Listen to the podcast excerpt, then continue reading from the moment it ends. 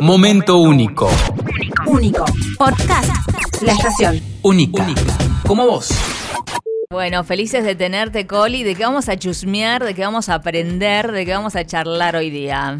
Bueno, les traje un tema más de transgeneracional y hoy vamos a hablar del rango y del rol de los abuelos y los padres en el árbol genealógico. Perfecto, perfecto. ¿No? Siempre recordando un principio que hace mucho trabajamos, de, eh, que, que es un principio que se utiliza a partir de lo que aportan las constelaciones familiares, es que existen las jerarquías y el orden, ¿no? Es que quiere decir que los que llegaron primero son los primeros y esto es importante tenerlo en cuenta porque lo voy a sintetizar en esta, en esta frase bien sencilla. Los padres siempre serán los padres, los hijos siempre serán los hijos. Eh, porque, ¿Por qué insisto en esto y que parece a veces hasta redundante? Porque el orden es el que permite que de alguna manera ese sistema familiar funcione lo más armónicamente, ¿no? Sí. Cuando nosotros sin darnos cuenta, inconscientemente, cambiamos el orden, le estamos aportando a ese sistema un funcionamiento anómico, un funcionamiento desordenado. Entonces, eh, por eso yo en cada columna que tratamos este tema insisto en esto, ¿no? En el orden. Los padres siempre serán los padres, los hijos siempre serán los hijos. Los padres siempre serán los grandes, los hijos siempre serán los pequeños. Y acá no estamos hablando de edades, estamos hablando de, ro de roles, de jerarquía y de orden. ¿Qué Bien. nos aportan los padres? ¿Qué nos aportan los abuelos? No nos vamos más arriba, nos estamos yendo solamente a esa línea de padres y abuelos.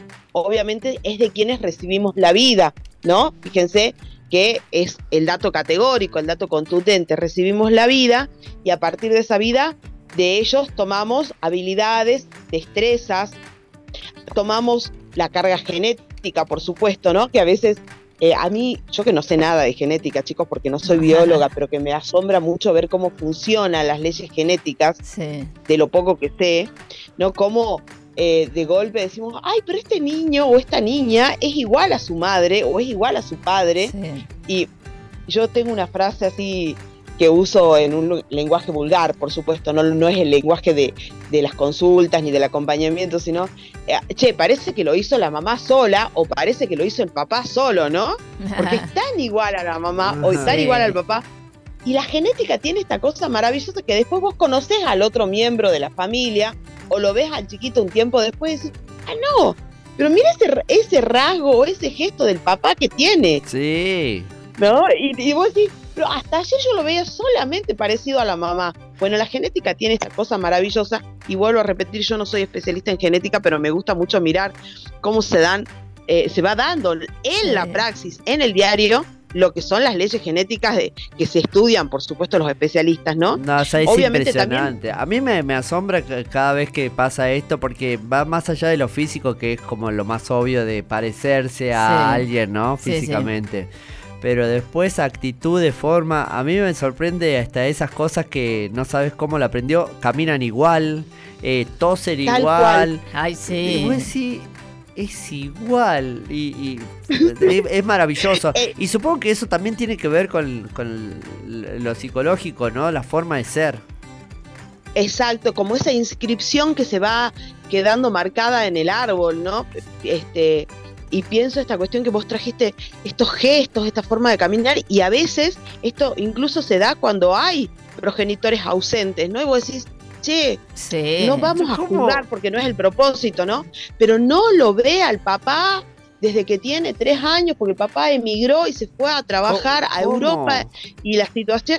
¿Cómo y el se chiquito explica? camina igual que el papá. Sí. ¿Cómo se explica?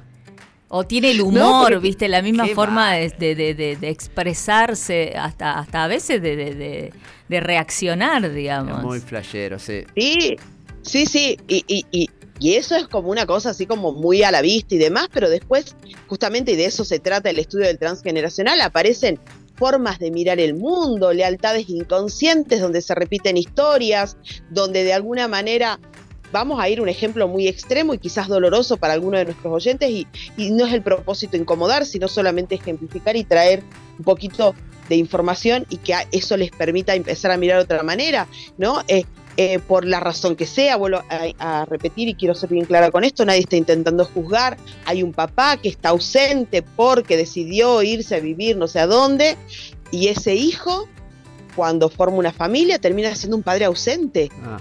a pesar de haberse repetido hasta el hartazgo, no voy a repetir la historia de mi padre, claro. ¿no?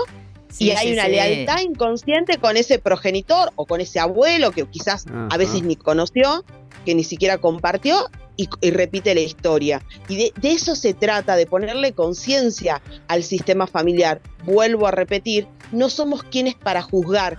Ahora, No. yo creo que sí tenemos la posibilidad de ir reparando y el conocimiento nos hace o nos da, si se me permite la expresión, la posibilidad de reparar. Eh, eh, en una de, las tantas eh, formaciones que he ido tomando y experiencias formativas que he ido haciendo, recuerdo la expresión de una maestra que decía, primero está la toma de conocimiento y después la toma de conciencia. Cuando yo puedo tomar en conocimiento y reconocer que eso es algo que ya está inscripto en el sistema familiar y en mi árbol, tomo conocimiento y empiezo a tomar conciencia para romper ese patrón.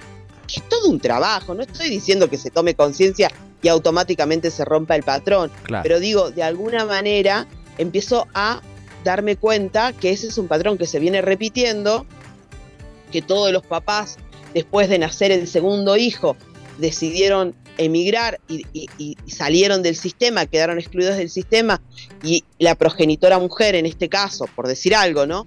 Tuvo que ocupar otro rol y hacerse cargo de, ¿no? Y, y se viene repitiendo. Entonces, cuando tomo conciencia, perdón, cuando tomo conocimiento, puedo empezar a tomar conciencia para romper con esos patrones.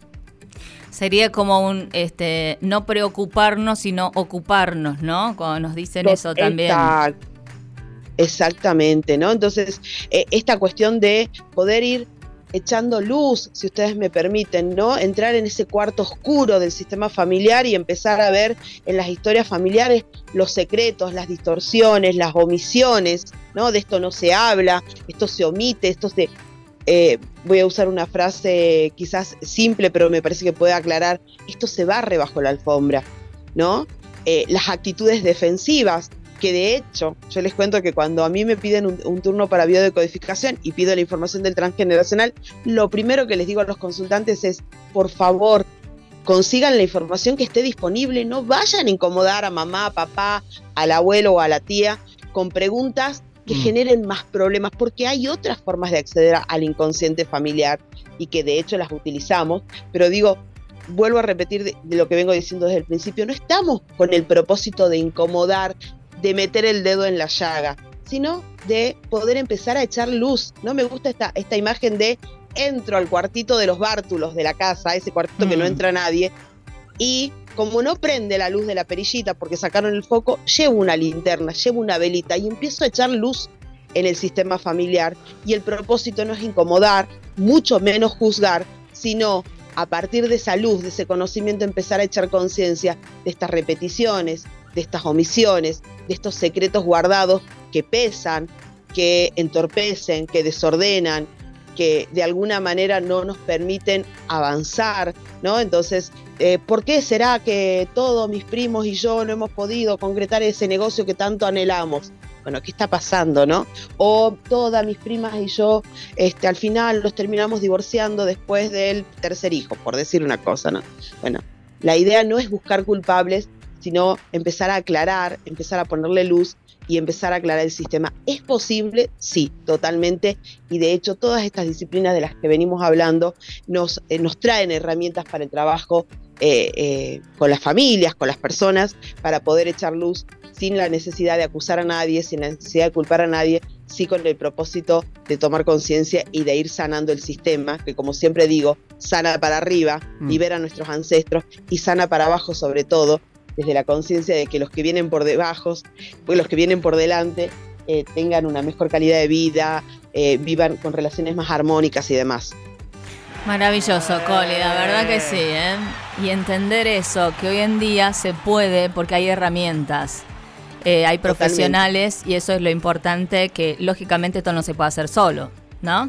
Eh, Claro, exactamente. Tener la decisión eh, es una decisión que a veces genera temor, que a veces Sí. genera eh, incomodidad en el, en el mismo consultante o en la familia.